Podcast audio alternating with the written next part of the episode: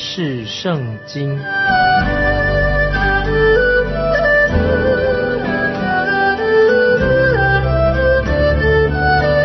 认识上帝的话，把上帝的话带到全世界。本节目是由认识圣经机构和环球广播电台联合制作，欢迎收听。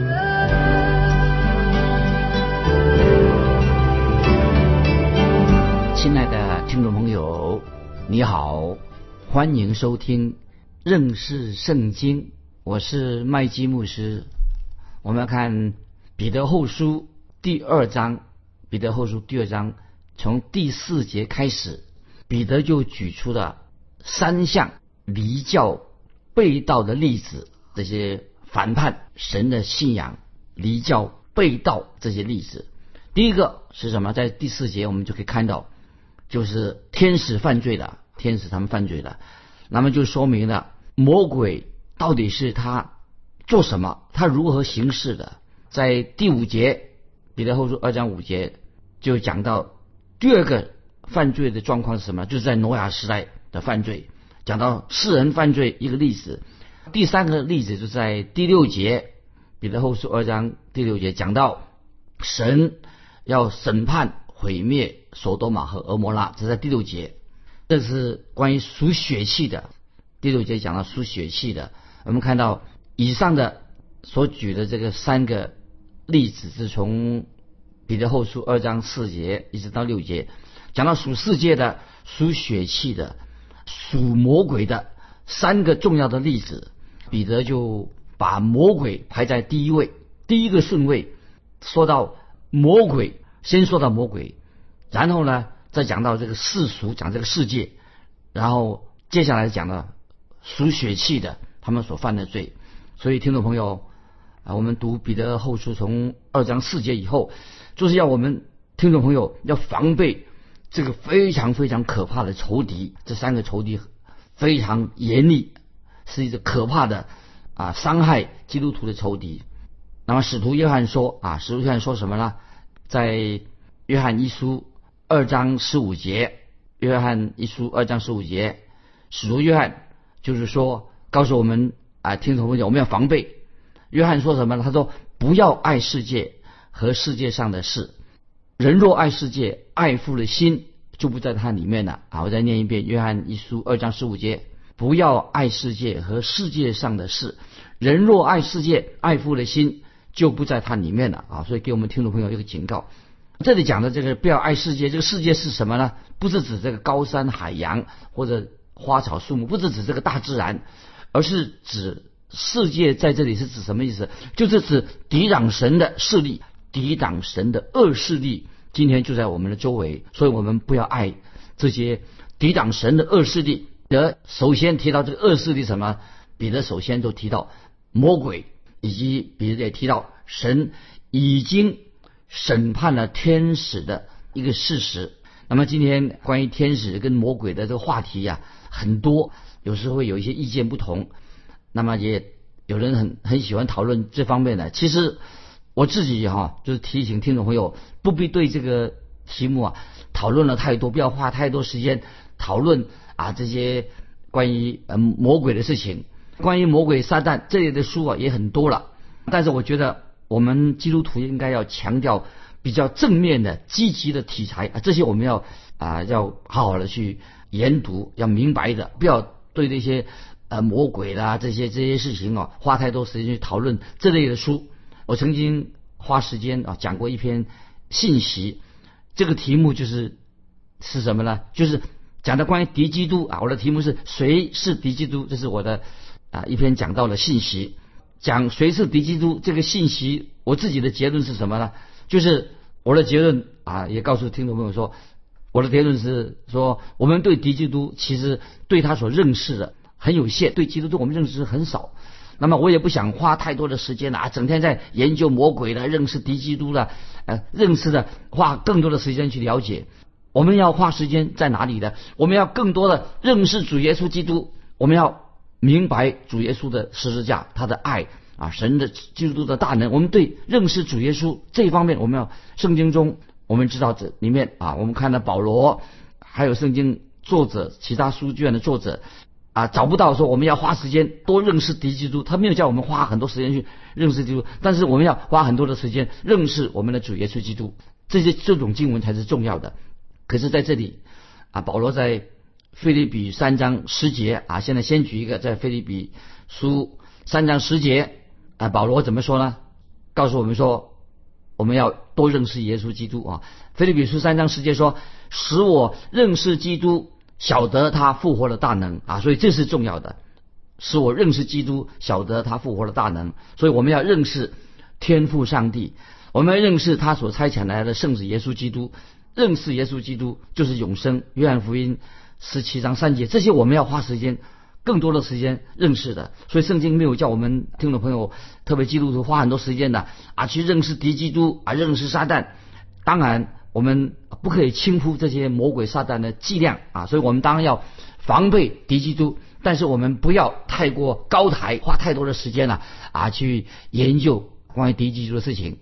现在我们来看彼得后书第二章第四节，彼得后书二章四节。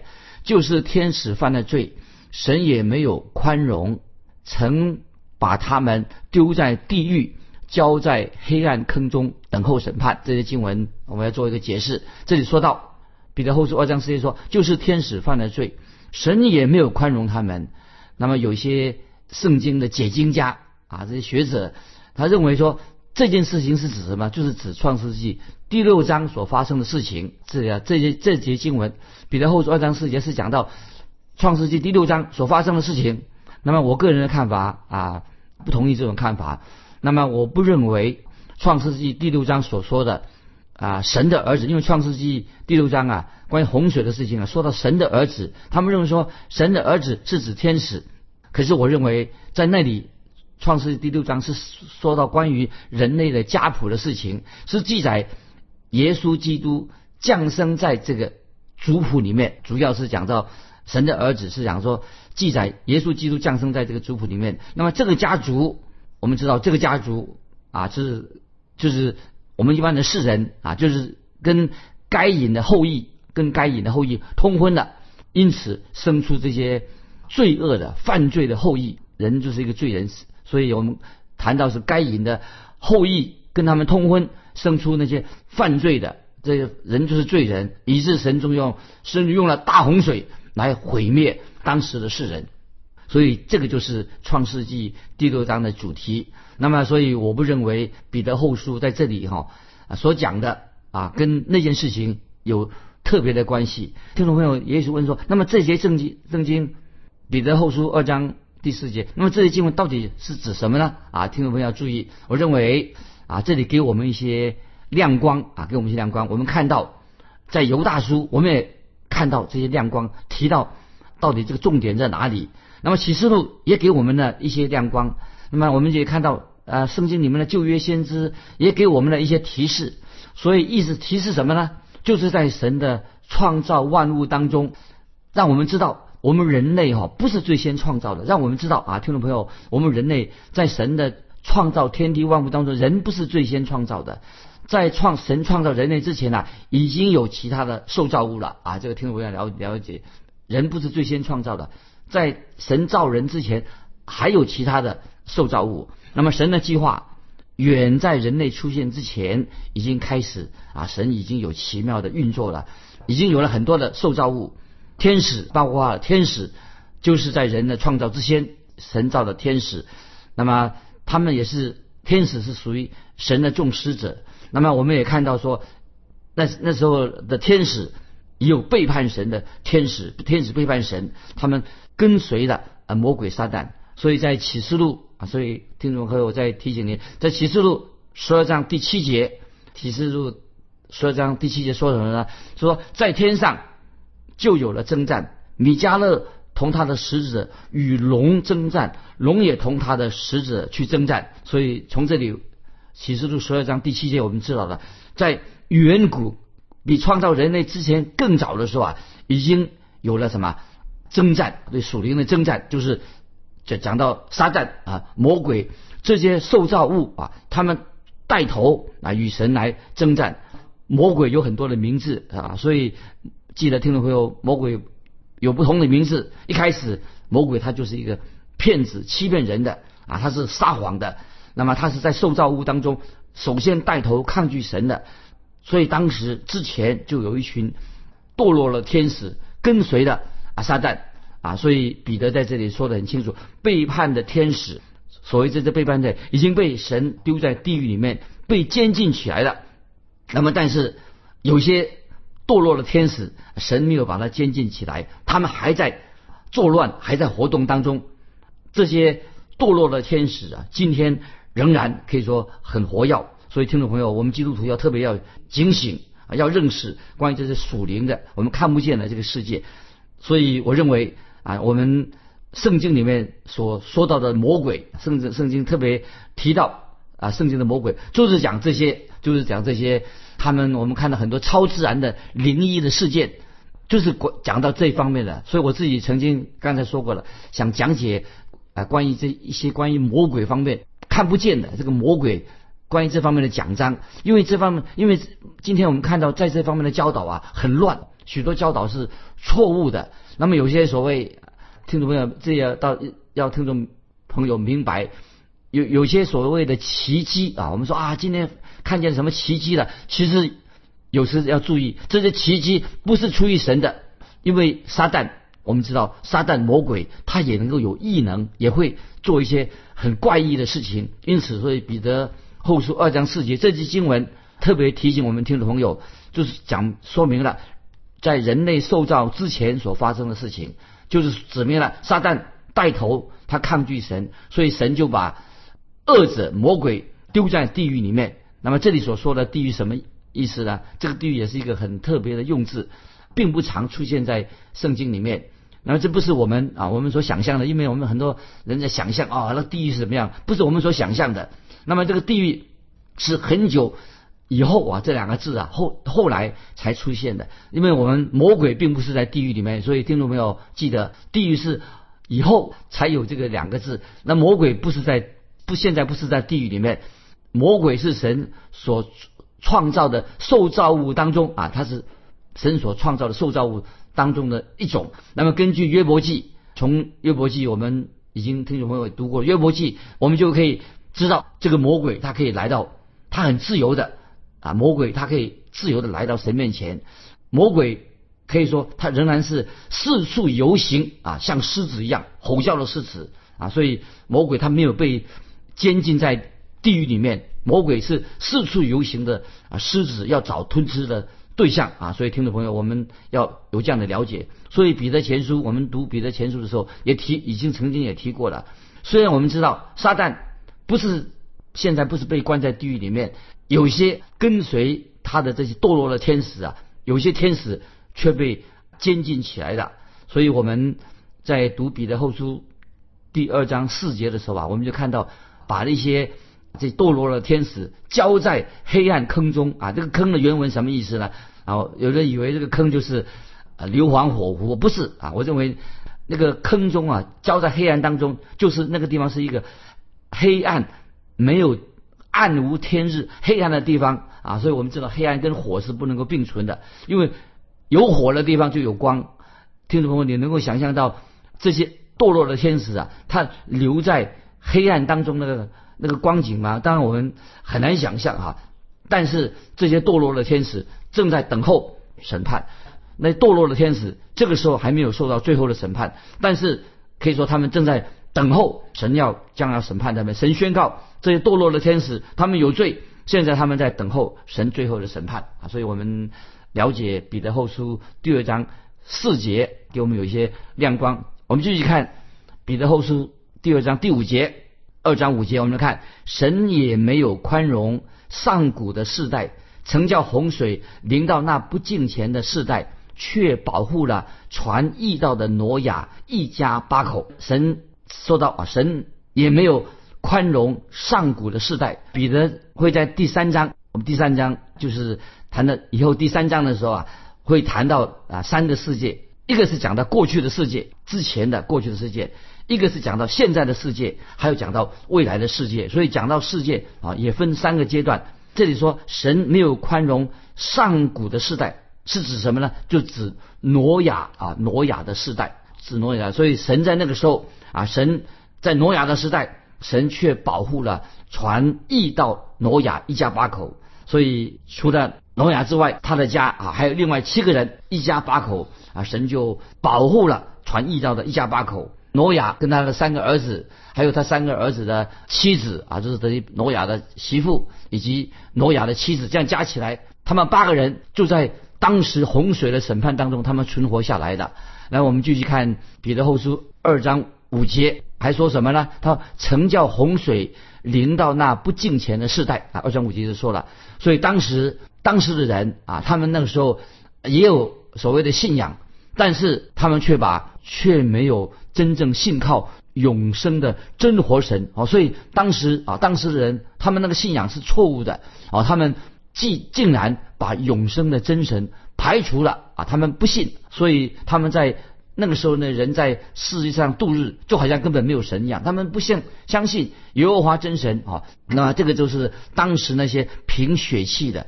那听众朋友，我们也知道，今天如果你我新现代的人仍然活在血气当中的人，当然活在血气当中的人，当然是没有良善。活在血气的人就不可能，他们的行事为然就凭血气，就不会真正合乎神的旨意。所以保罗在罗马书七章十八节，保罗说：“我也知道，在我里头，就是我肉体之中没有良善，因为立志为善由得我，只是行出来由不得我。”所以这里说明了，一个人如果离开了神，这个人啊，他不过是可以说就是一个动物而已啊，就是会动啊，就是他会活动，他已经离开了神的。其实这样说也是羞辱了动物，为什么呢？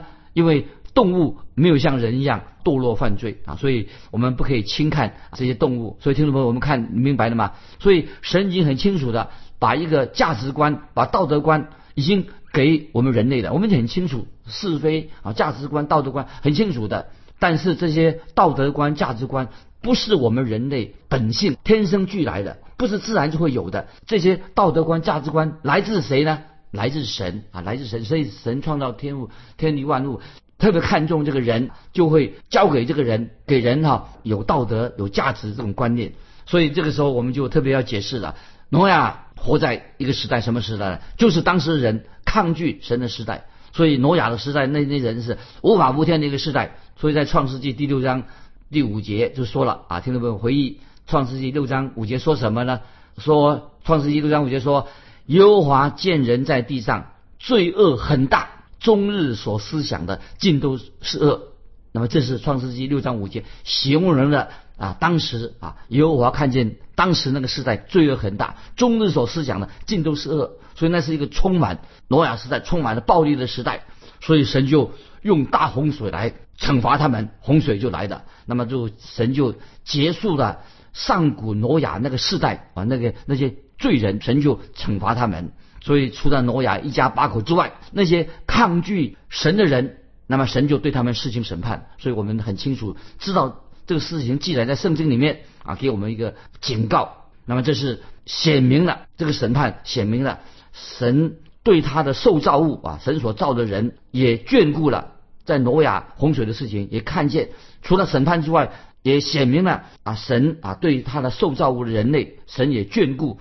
也尊重。所以在洪水以后。那么神就开始做什么事情呢？就继续的阻止无法无天那些不法跟犯罪的事情。所以神在创世纪第九章洪水以后，就下了一个命令。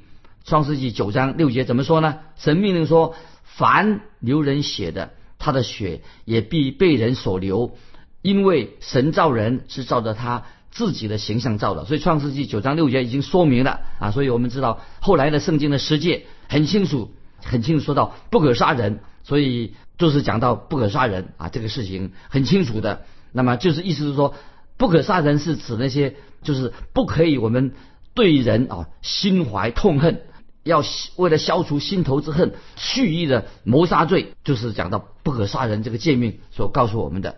那么但是记得不可杀人的意思不是说政府啊，政府神护给这个政府，他有啊杀人执行死刑的权柄，所以有人读经文的说，哦，神已经废除了死刑啊，这以后慢慢讨论啊，神并没有废除了死刑，神让这个政府对一些杀人的可以执行死刑啊，为什么呢？那这里我要给听众朋友解释，因为。如果我们放任一个杀人犯逍遥法外，这个人已经杀了人了，让他逍遥法外，外这个等于是不尊重生命。那么，所以如果一个人他为了私利的缘故，为了犯罪的缘故，这个杀人者，杀人者怎么样呢？他要偿命，这个才是执行死刑，对那些杀人逍遥，不能让杀人犯逍遥法外，这个才是真正所谓的啊尊重生命。那么今天我们知道，今天。啊，有些舆论啊，有些舆论我觉得很奇怪。他说：“哎呀，我这个我们要同情这个杀人犯。他说，这个人虽然杀了人了，那么他他也是一条人命啊，我们啊不应该啊判他死刑。但是听众朋友，你认为这是公平吗？一个杀人犯他剥夺了别人的性命，有人说啊他心肠很软啊，所以这些人实在是不明辨是非，头脑不清楚。那么这些人可能是。”也包括那些不信神的法官啊，他们说：“哎呀，我们应该要宽宽容啊，心胸宽大。”其实，我觉得这样会导致一个社会严重的失序。那么，因此，今天我们看到哈，有些国家本来说他呃反对死刑的，有些国家的法律啊，现在希望赶快的恢复死刑啊。所以，尤其啊，一个在上位的人哈，执政掌权的人，他不信神，他不认识神，不明白神的旨意，那么他。随随便便的让这些杀人犯大摇大摆四处游行哈，反而让那些奉公守法的百姓啊啊常常活在恐惧里面。那么这个是不正确的，所以啊我们不应该一个国家不应该随便放弃对那些杀人者必须要执行死刑啊，因为人的生命必须要受到尊重。有人性命的尊严，但是很可惜啊，有些国家啊，他们已经啊说什么人道主义，就是放弃了啊，不再执行这个死刑。我以前我再举个例，以前我读大学的时候啊，学校认为说啊，学校现在新时代了，学校不要教什么道德的规范的。那么他认为说，我们办教育的人，学校啊，不是教他们关于什么道德问题啊，这个不是教育的目的，我们要教育孩子。那只要他受了教育的啊，他就不会变坏的。所以很多人就是当时的教育，在我那个时代的教育啊，都没有给孩子们好好的管教。所以就是说，就是放牛吃草，让孩子认为说啊，去了学校好了，不要教他什么道德的规范。那么结果呢，很多的因为没有好好的教育，适当没有给他适当的管教，结果让那些孩子啊，有些孩子就沦为小偷，沦为杀人犯，沦为同性恋者，所以。把他的人心内心的丑恶败坏，通通显露出来的。所以，听众朋友，我个人赞成教会以及政府或者教育应该好好的管教，对人要做一些适当的管教。但是，今天我们属于这个不幸的时代啊，所以他们说：“哎，我们不需要政府来约束我们。如果一个国家不执执行法律的话，我觉得就会天下大乱的，这是很危险的。”所以啊，这里我可以说，一个国家没有执行好好的执行法律的话，这个国家会败亡的。所以我们看到啊，神就是在挪亚时代啊，神就进行审判。那么，所以也要求今天的政府应当立下一个审判的原则啊。所以我们继续看彼得后书第二章六节，又判定索多玛、俄摩拉将二城倾覆，焚烧成灰，作为后是。不敬虔的见解啊，所以这个很清楚了。